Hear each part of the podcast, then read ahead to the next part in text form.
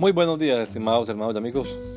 Una vez más estamos aquí con ustedes con deseo de saludarles en el nombre admirable, nombre glorioso, nombre sublime, el nombre de nuestro gran Dios y Salvador Jesucristo, el Señor. Esto es Sembrando con fe y esperanza. Bienvenidos.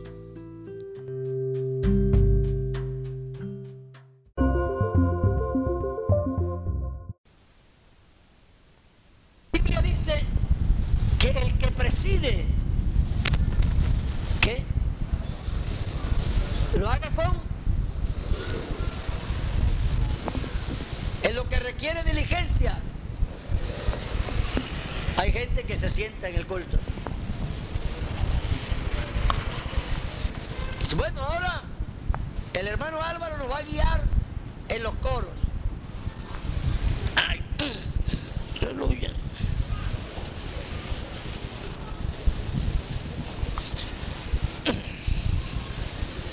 Bueno, hermanitos, están contentos. Vamos a cantar coro al Señor. Digan amén. Bueno, ustedes almorzaron. Entonces dicen, el culto estaba duro. El que estaba duro era usted. No el culto. Los cultos nunca están duros. Nunca. ¿No entienden eso? Eso es un invento del que no sabe cómo resolver los problemas. Los cultos no están duros porque el culto no existe. El culto es lo que yo le hago a Dios. ¿Cuál duro? ¿Qué es lo que está duro? Si el culto es lo que yo le vengo a brindar a Dios. Si estaba duro es porque yo le brindé pedazo de piedra, será. El culto es lo que yo le traigo a Dios. No puede estar duro a menos que yo esté duro. que los hermanos esta noche no podían cantar, no es que tú querías cantar algo que ellos no tenían ánimo de cantar. Claro que algunos pastores dicen, ¿cómo puede estar triste un corazón que adora a Cristo?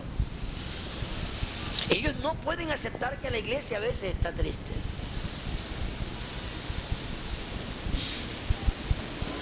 La Biblia dice, ¿está alguno alegre? ¿Está alguno? No, no, no puede estar triste. No puede estar triste. ¿Está alguno triste? Entonces sí puede estar triste. Yo porque usted, ¿cómo va a estar aquí? No podemos estar tristes. Ponga otra cara, hermano, ríase. A ver, una sonrisa postiza.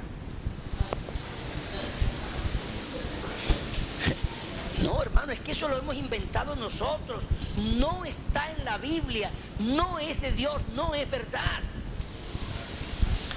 Pero a veces han pasado cosas, problemas, aún muertes de personas muy allegadas en la iglesia, muy queridas. Y la iglesia viene como con un corazón compungido. Algún problema grave que sacude a la iglesia. Y entonces el, el pastor se para aquí y se identifica con el sentir de la iglesia. Y dice, vamos a cantar hermanos, pónganse de pies. Yo sé que el Señor nos ama.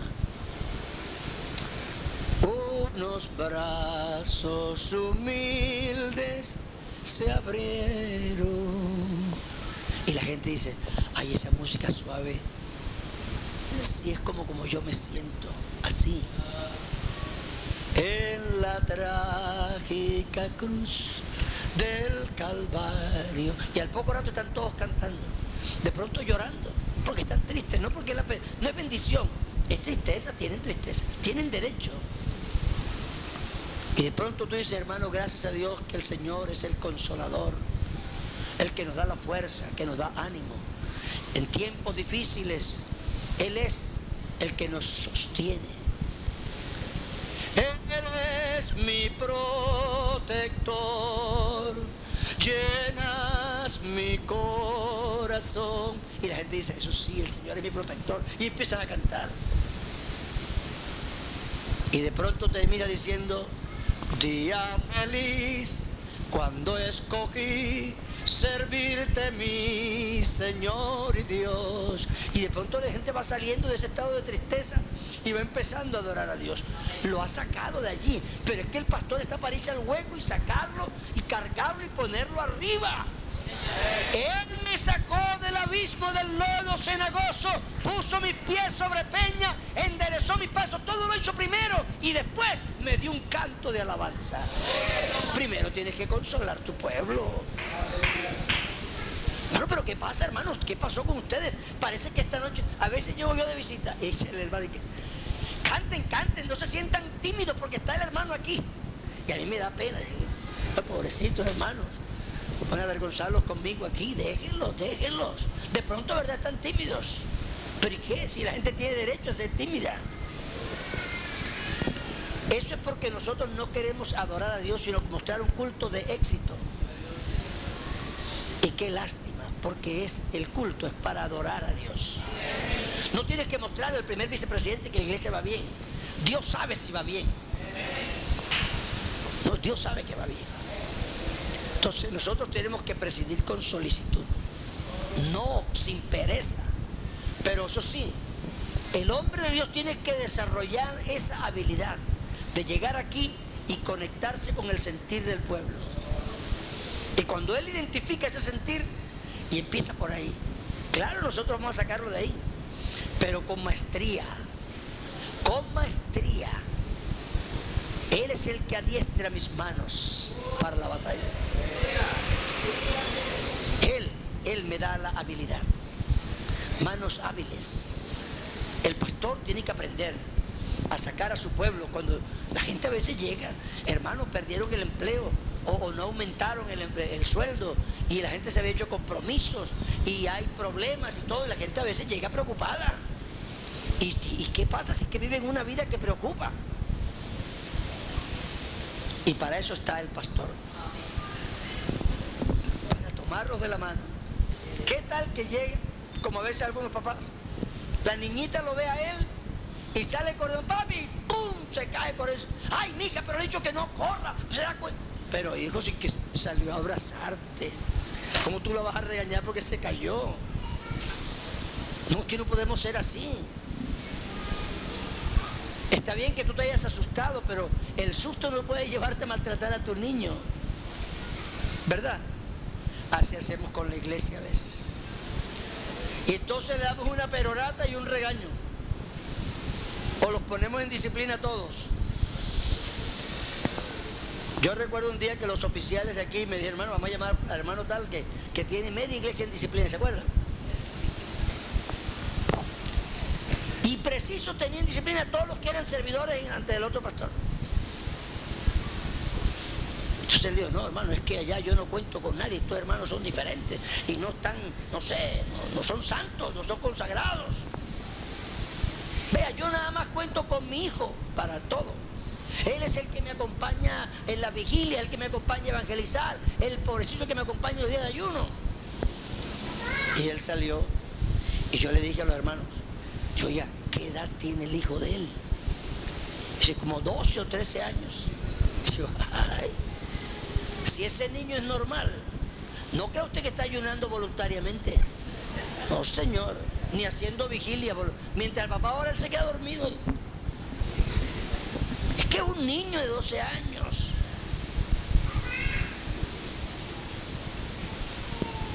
Digo, ahorita ese niño está detestando a la iglesia. No, es que mi papá me tenía que llevar. Yo quería ir a jugar y tenía que ir con él a evangelizar porque yo era el único, no tenía más nadie.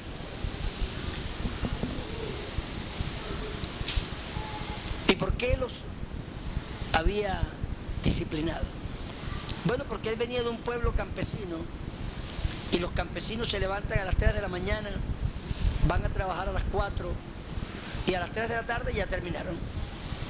Vuelven a la casa, se bañan, se acuestan un rato, se levantan a las 5, 5 y media, se van para la iglesia. Y hasta las 7, oran una hora, hora y media, leen la Biblia y qué bonito, está bien. Pero aquí en la ciudad no es así. El pobre hermano sale a las seis y media, algunos a las siete, pero no quieren perderse el culto y cogen el, bus sin bañarse, sin comer y sin nada. Se van a la iglesia y llegan a las 7 y cuarto. Disciplina. Sí, por eso lo disciplinaba. Porque llegaban tarde. Está bien que usted sepa que un creyente se quedó en la casa viendo televisión y no vino a la iglesia y, quiere que lo use, pues obviamente ese creyente anda mal. Pero un hermano que hace el esfuerzo de venir colgado en el bus y todo y viene corriendo gozoso para poder siquiera oír el sermón. Hermano, anímelo y hermano, cuánto agradezco. Lo felicito, hermano, que usted estuvo en el culto. Ese hombre hizo más esfuerzo que el pastor para llegar. Vamos a ser buenos ministros, yo creo que si somos buenos. ¿Sabe qué dice la Biblia de nosotros? Parece que nos hemos equivocado un poquito.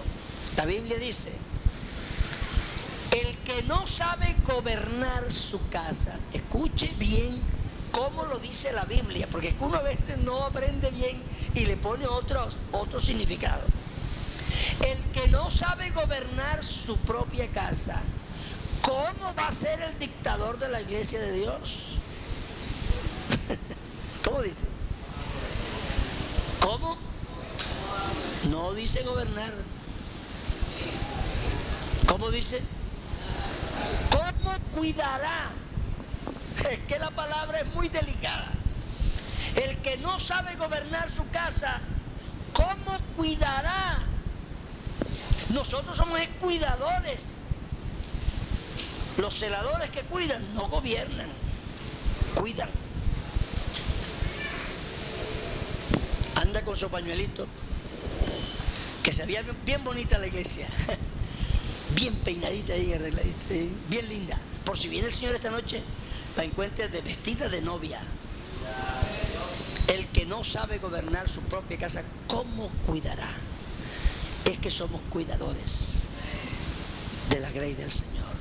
Diga gloria a Dios. Pónganse de pies. Amén.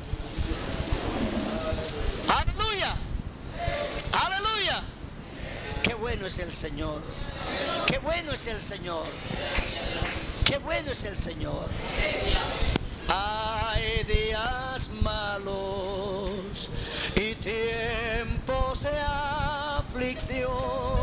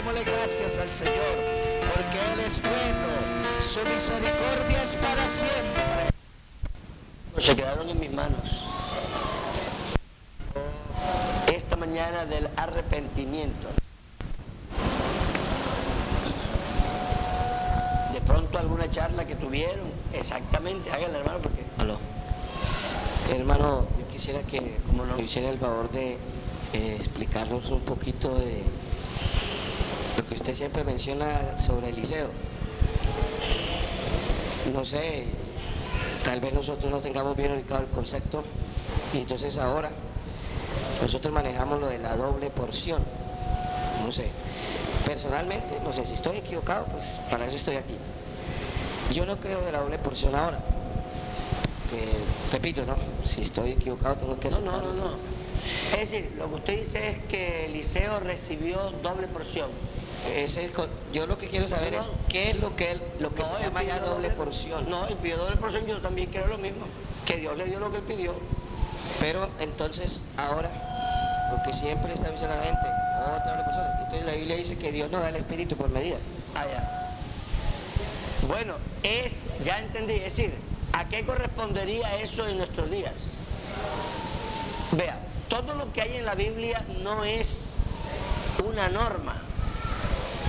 A nosotros nos cuenta la Biblia de una situación personal de Elías, de Eliseo. Eh, yo también creo que Dios le dio lo que él pidió. Lo que pasa es que nosotros hoy Sí, sí, pero si es que se oye. Los hermanos atrás están oyendo de qué es lo que se hace aquí un feedback. Este micrófono está abierto.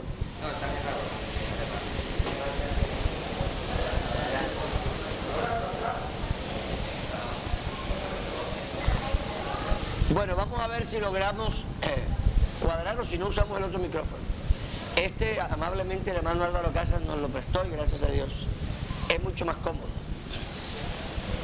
No hay problema con, con la doble porción. Eliseo, ya, ya el por qué pidió la doble porción es lo que yo a veces he mencionado.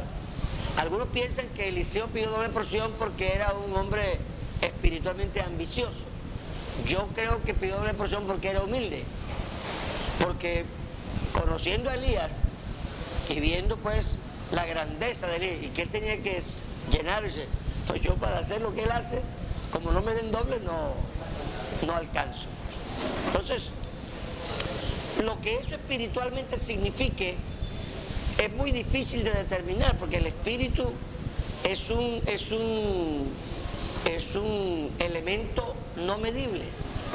No se mide por libras o por kilos, pero la influencia, la capacidad o la libertad para usarlo, lo que sea que haya sido, yo creo que Dios le dio lo que él estaba pidiendo y de hecho parece que en el ministerio de Eliseo se reflejó esa, esa capacidad espiritual. Pero ahí sí tenemos que hacer diferencia entre el Antiguo Testamento y el Nuevo Testamento. Nadie, nadie en el Antiguo Testamento recibió lo que nosotros, el bautismo del Espíritu Santo. Y la discusión que a veces se forma entre los pastores es porque la gente no hace diferencia entre lo que es estar bajo la influencia, la dirección o la operación del Espíritu Santo y lo que es lo que la Biblia llama el bautismo del Espíritu Santo. Eso es diferente. Una vez entendido el bautismo del Espíritu Santo, Dios aquí no da medidas. Tenemos una medida que es para todos, que es el bautismo del Espíritu Santo, es la unción. Las personas hablan mucho de, ser llenos, como si ser llenos y, y nada más tener bautismo fuera diferente. Eh, el, el espíritu no tiene medidas. Yo pienso, bueno, si yo tengo un litro del, del espíritu, tengo más que el otro que tiene medio litro. Cuando la Biblia habla de, de ser lleno, se está hablando de, de la sumisión de la persona al Espíritu de Dios. Entre más me sujeto yo, más el Espíritu puede obrar en mí. O como dijo Juan, es necesario que Él crezca y que yo mengue. Pero, como decíamos a veces hablando de la unicidad, cuando se habla de Dios, prácticamente todo el, el lenguaje figurado.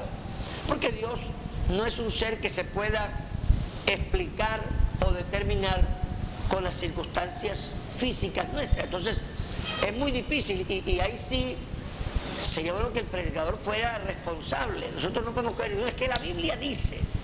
Sí, pero la Biblia dice eso de un ser que no es de nuestra categoría, de nuestra naturaleza. Entonces yo tengo que adaptar las palabras que uso a lo que él realmente es.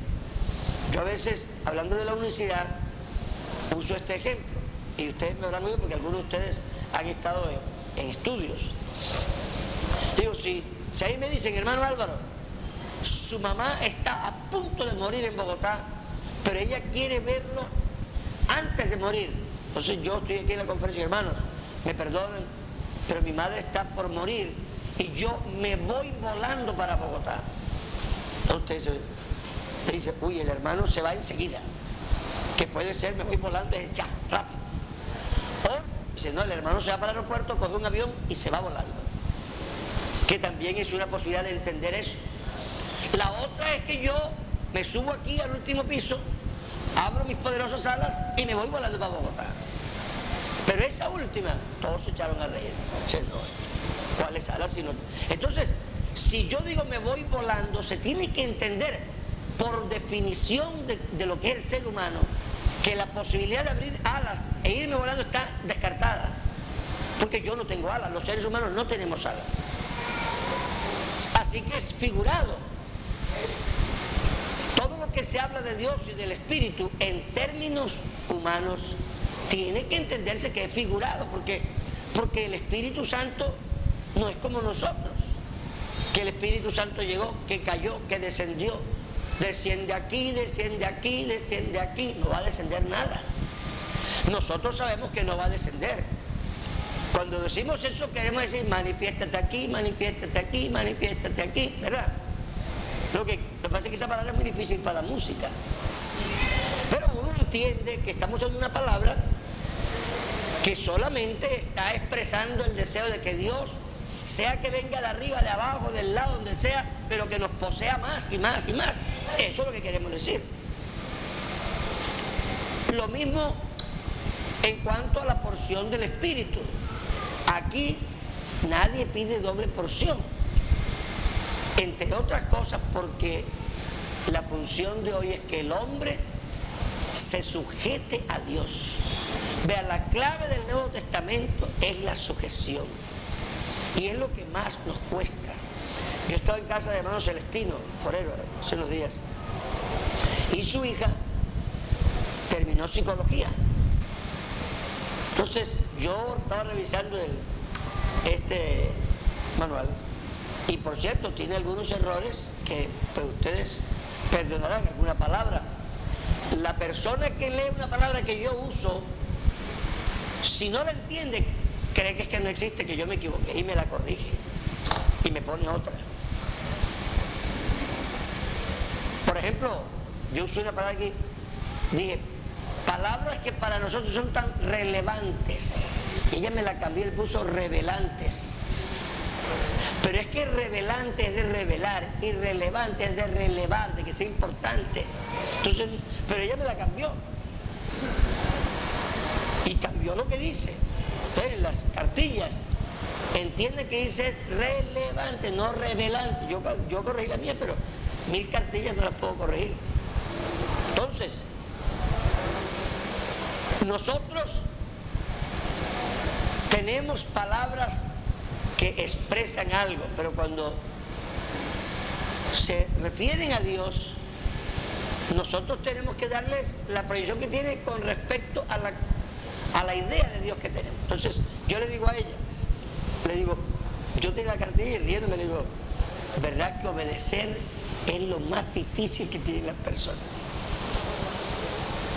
Usted le dice, amor, tráeme la gafa. Sí, mi hijo, enseguida. Pero ella hace así. Y entonces trae la gafa. Pero casi nunca puede cogerlas y traerlas. y después sacudirlo. La persona inconscientemente le da una vueltecita y entonces de todos modos hace su voluntad.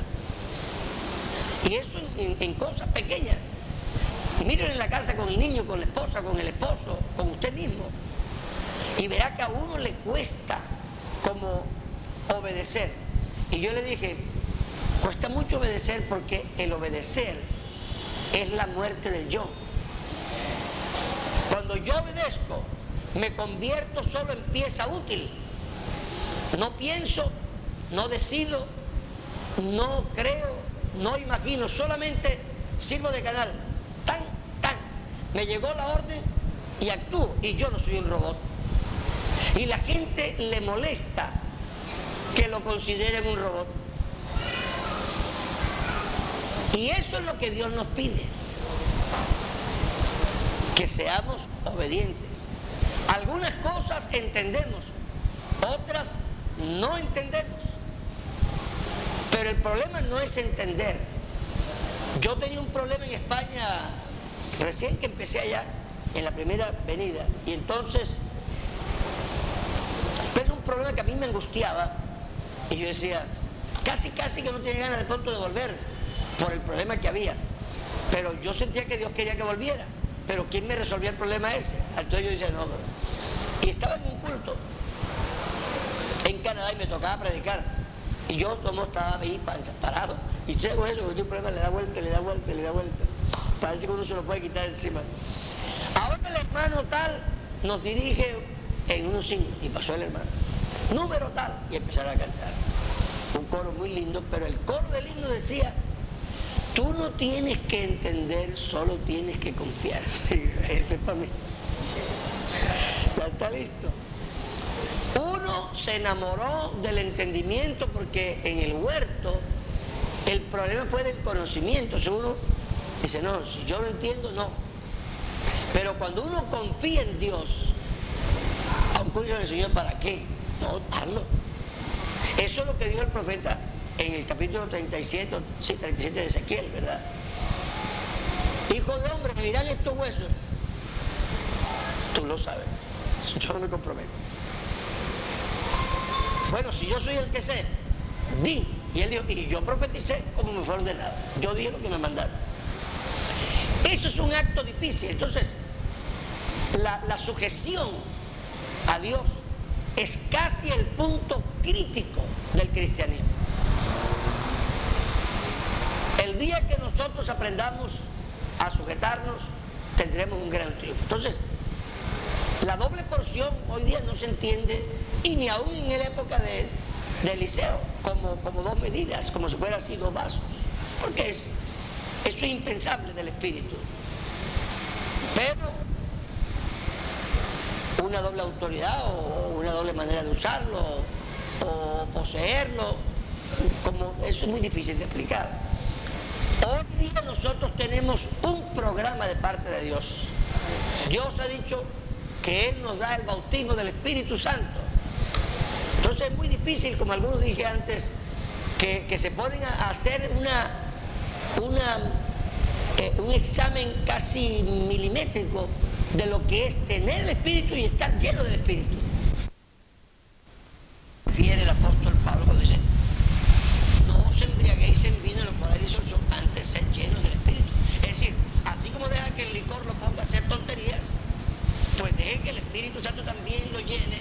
Y si va a ser una tontería, mejor hágala dirigido por Dios que por el vino. Es lo mejor. Básicamente creo que esa es la idea. No sé si eso le satisface. Ok, dígame. Usted nos enseñaba ayer sobre la necesidad de aplicar bien el texto, ¿no? Y teniendo en cuenta el Antiguo y el Nuevo Testamento. Hermano, hacíamos énfasis de alguna manera en el buen samaritano. Y Sí. Pues creo que en su mayoría hemos predicado sobre el buen samaritano y siempre, aunque Jesucristo no es samaritano, pero lo hemos usado como que ese buen samaritano es el Señor Jesús. Eh, he predicado que, y lo he escuchado la interpretación y también la creo así. Cuando el hermano dice que hay un desfase al final, ¿no? Cuando dice que lo que gaste de más te lo pagaré cuando regrese. Entonces que si él canceló todo, ¿cómo va a pagar algo más? voluntariamente él pagó todo. Mas, sin embargo, ¿quién es el mesonero? ¿O quién, quién puede hacer las veces de mesonero aquí en la quién será? Los servidores del Señor. ¿Y quién es el enfermo? El enfermo es, bueno, el herido, pero el mesonero es alguien que ya está como repuesto y puede cuidar al herido. Porque si hay algo que pagar cuando regrese, que ¿Qué va, qué va a pagar? los, podría ser como los galardones que recibe. los, los galardones no es por eso, sino por servicio a Dios. Por eso el mesonero es el servidor que cuida el herido, como el servidor de Dios que está cuidando su iglesia o los heridos que el samaritano trae. Y luego recibirá aseos tesoros en el cielo. Entonces los galardones es como el precio que hay que pagar todavía, que el Señor a voluntad quiere pagar a sus servidores. Así lo he interpretado de esa manera. Qué tan acertado que Vea, es interpretación, eso es una aplicación. Eh, la alegorización de la escritura tiene ese problema. En el caso del, del samaritano, lo he dicho públicamente, nos ha ido, no nos ha ido mal porque casi casi coincide. Entonces, no, no, no sale tan mal, nos cuadra más o menos. Al final se nos descuadra un poco, pero básicamente, entonces nadie le ha prestado atención porque eso. Pero realmente Cristo no es el samaritano. Eso no es una interpretación, eso es una aplicación. Que en este caso tampoco hace daño porque no, más o menos, Es válido. el cuadro, sí, yo diría que es válida. Y la Yo interpretación. creo que eso lo hemos hecho todos alguna vez. Hermano, la inter- y la, la- la aplicación del mesonero como el servidor Vea, yo les pido en el nombre del Señor, no se peguen a cosas que son eh, de criterio. Porque la interpretación de esa parábola es lo que se dice allí. ¿Quién es mi prójimo? ¿Y quién tú que fuiste? El que usó a misericordia. Ya, eso es todo lo que significa la parábola. El, el, el prójimo fue el que hizo uso y todo. Dice, usted ve y haz tú lo mismo. Disculpe, hermano, entonces, ¿la aplicación es acertada o, o hay que desvirtuarla? No, no, no. No, yo creo que en este caso esa, esa, esa aplicación no hace daño. La usé de ejemplo porque la- yo creo que todos la hemos usado alguna vez. Yo también. ¿Me entiendes? La usé de ejemplo para mostrar cómo uno toma una escritura, la alegoriza y le da un valor que realmente no tiene. En este caso, una parábola es una cosa libre, es una historia ni es, ni es prohibida ni es eh, ace- aceptada. Es una historia, la que usted inventa y la que yo invento son palabras iguales.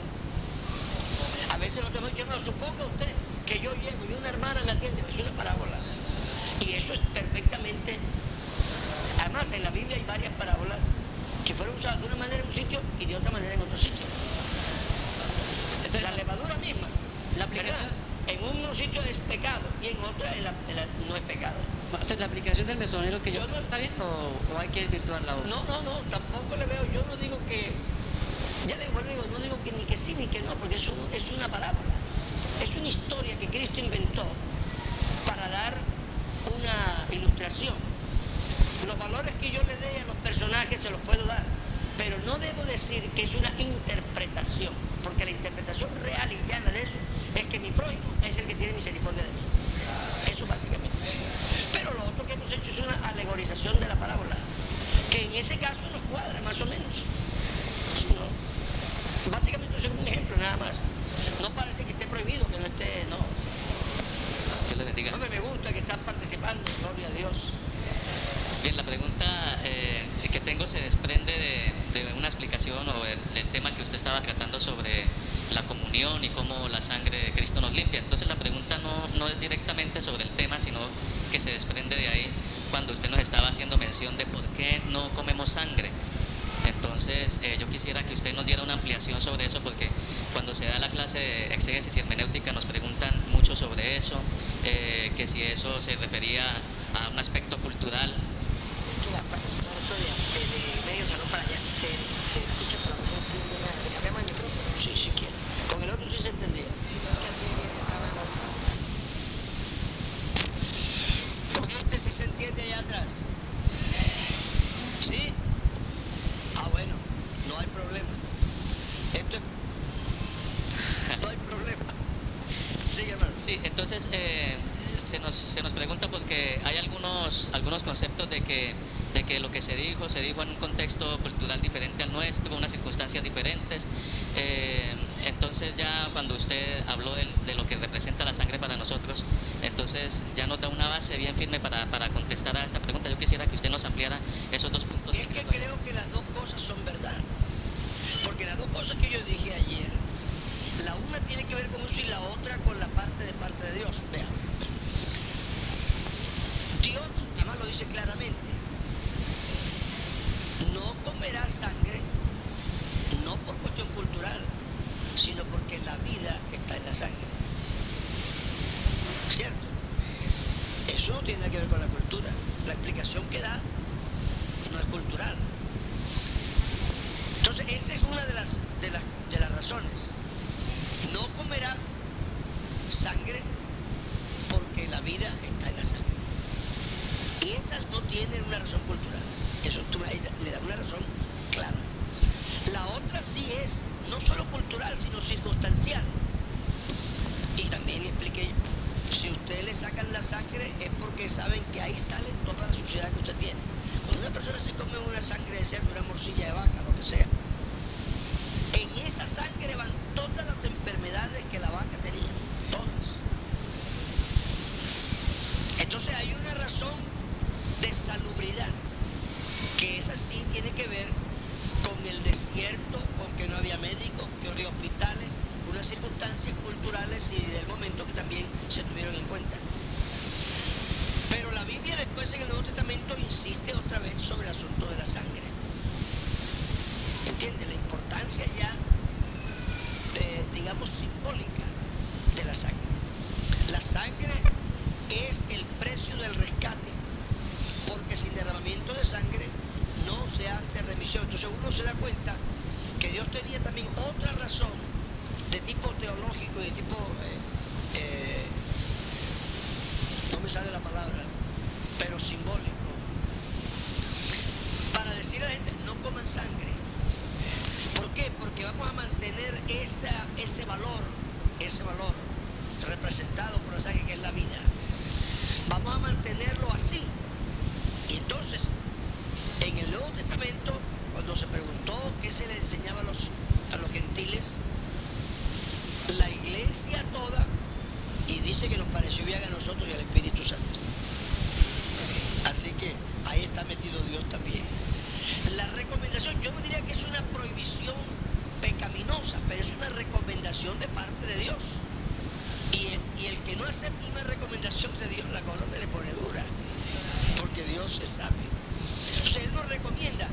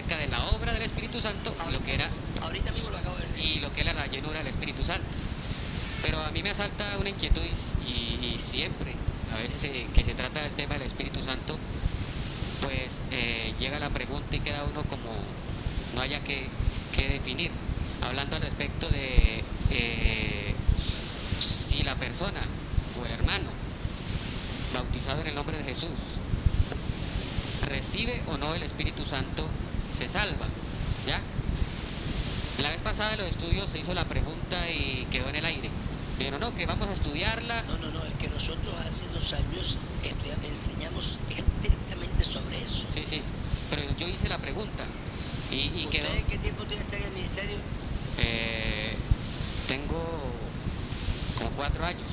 Entonces usted debió estar en esos estudios. También habrá leído el librito del hermano Eliseo. También lo tengo. Sí, Vea, nosotros a veces no es que no entendamos, es que nos resistimos a aceptar. ¿Entiendes? Es decir, no por maldad, sino que como uno, eh, por un tiempo como que todo el mundo pensaba eso. Dice, "Oye, esto vamos a cambiar. Entonces eso a uno le da temor. Entonces aquí no se trata ya de comprensión, porque usted sí entiende todo lo que se ha explicado. Lo que pasa es que todavía le queda la idea de que no es así. No, es que, no, pero de todos modos, ¿entiende? No, hermano Álvaro, eh, eh, a ver, yo lo entiendo. Y es claro La que lo entiende. sí, la pregunta la hago es porque yo he hablado con algunos ancianos, hermanos, ya veteranos en la iglesia. Incluso yo hablaba con uno de ellos y él me decía, no, es que yo no puedo aceptar que si no se recibe el Espíritu Santo la persona no se salva. Entonces fíjese usted, esa persona ya no está hablando de la Biblia, que él tiene una posición irreductible. Entonces realmente una persona así no, no hay manera de, de hablar. De todos modos nosotros no lo vamos a condenar a él, porque si reciben el Espíritu Santo se salvan. Y si él insiste en que lo reciban, de pronto sí lo van a recibir y de todos modos también. Así que, pero claro, forma a veces un- una corriente que complica la, la vida de la iglesia. Si ustedes leen la Biblia sin prejuicios, ustedes nunca sacarán esa conclusión. Un hombre me pidió a mí que yo le tradujera un tratado sobre el bautismo. Él era bautista, tenía una librería y hicimos amigos, era misionero allá en España. Yo estaba recién llegado y me dijo que hiciera una traducción, hablaba inglés. Además, él era de habla inglesa, pero él no dominaba el español. Entonces, pero yo sé que él lo hizo a propósito, para que yo leyera el tratado. Entonces yo le hice la traducción. Pero llegó una hoja en que se demostraba que el bautismo no era para salvación. Entonces yo llegué y le, le llevé el tratado traducido. Cuando él llegó a esa es que la vio enseguida directo, fue directo a la página encontró que había una página en blanco. Y me dijo, ¿y qué pasó aquí? Y bueno, esa no se la traduce porque yo no creo eso. Entonces, hermano Torres, ¿usted cree en el bautismo de regeneración? Digo, dígame qué es el bautismo de regeneración y yo le digo si creo o no. Porque es el bautismo que creen los católicos. Entonces, me digo, no, es que el católico piensa que, que la persona se regenera por el rito del bautismo. Digo, nosotros no creemos eso. Nosotros creemos que el bautismo es la sepultura de la vieja criatura y depende de la convicción y de la fe. Y eso no es lo que creen los católicos. El católico, el niño, lo bautizan, crea o no crea. Empezamos a discutir,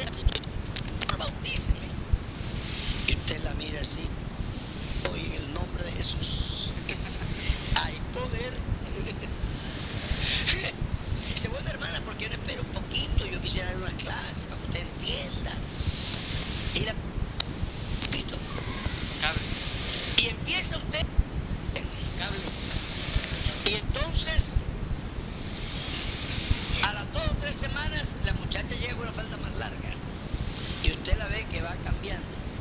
Y, ustedes llaman eso frutos dignos de arrepentimiento.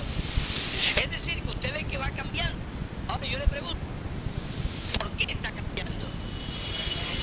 ¿Es que ella se está conformando porque usted le dice o es que el Espíritu Santo la está cambiando? Pero todavía no recibe el bautismo del Espíritu.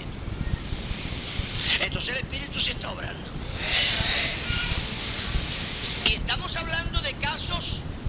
Yo le digo mi propio caso.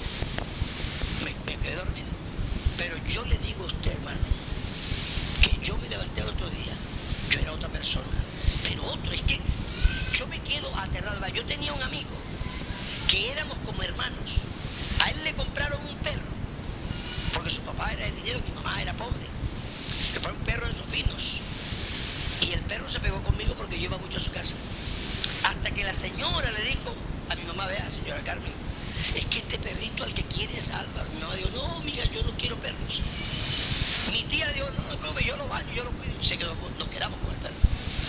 Así éramos de amigos. Íbamos a todas partes juntos. Jugábamos juntos. Después de esa noche, sin yo hacer ninguna promesa, sin yo saber, yo no lo volví a ver al más nunca y vivíamos a 150 metros. Eso yo tenía 13 años y tengo 58. ¿Cuántos años han pasado?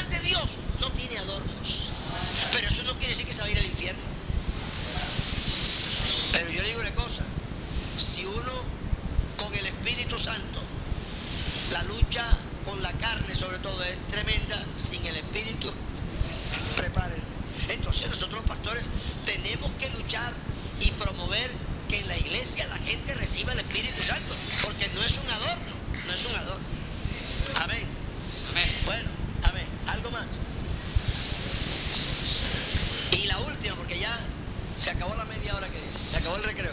No, pero está bueno, gracias a Dios. Pero, hermano Álvaro. que al fin se pararon. Sucede algo. La iglesia tiene una trayectoria de tiempo sobre la tierra, ¿cierto? ¿Cuál iglesia? La iglesia del nombre, la nuestra. Ah, ya. ¿sí? Sucede algo. Los primeros ministros que han predicado hasta el día de hoy, que todavía hay, Fueron Pedro y Pablo y esos. pero ya incluyendo lo que es hace Ah, 30 aquí en. Colombia, acá en Colombia. Sí, sí. Han enseñado lo siguiente, que si no recibe, eh, confirmando lo que habla el hermano, ¿sí? Que si no recibe el Espíritu Santo, no es salvo. Y que si de pronto lo recibió por allá en la casa o en el trabajo, y si no lo viene a confirmar en la iglesia, entonces no lo recibió. Y resulta lo siguiente, hoy estamos oyendo esta enseñanza, ¿sí? La recibimos nosotros, pero ¿qué sucede? Hay ministros en la iglesia nuestra de que están enseñando de esa, esa forma, que si no recibe el Espíritu Santo no es salvo y si no lo confirma no lo ha recibido. Llegamos nosotros a enseñar lo contrario de ello. La mitad de la congregación se pone en contra de nosotros o se pone en contra del que enseñó. Muy matemático. Miti, miti. Entonces, Siéntese, siéntese, siéntese. Vea. Vea, hermanos. La iglesia nuestra, hablamos ya de la iglesia pentecostal unidad. Yo digo que ha tenido una cosa muy sabia y una cosa buena. Fíjese que él dice que hay pastores que están enseñando una forma radical. ¿Están expulsados o son pastores? ¿Y usted cree que nosotros no sabemos quién enseña eso? Lo que quiere decir que no lo hemos expulsado por eso. Igual ustedes, cuando usted llegue a una iglesia, y ya esto es un, un consejo pastoral, si usted llega a una nueva, no se ponga a contradecir al pastor que salió. No se ponga en eso. De pronto usted le ha dicho, papá, de ese hermano haya enseñado esto y esto y esto. Bueno, de todos modos, él tampoco enseñó que la gente no se salve o que, sino que Dios no tiene que recibir el Espíritu Santo si no se pierde. Bueno, tomo recibir el Espíritu Santo a hacer mal. Vaya decía, no puedo enseñar a nadie que no esté amablemente dispuesto hacia mí. Es decir, a nadie que no me ame primero, yo no le puedo enseñar. ¿Y a usted cómo lo van a amar en 15 días, en un mes, o en dos, o en tres? No lo van a amar en ese tiempo. Primero llegue usted, busque a Dios, dele cariño a la iglesia y que la iglesia lo quiera. Y no se ponga tampoco en un púlpito. Es que dicen por ahí que si no se va al infierno. Yo digo como si usted fuera Jesucristo.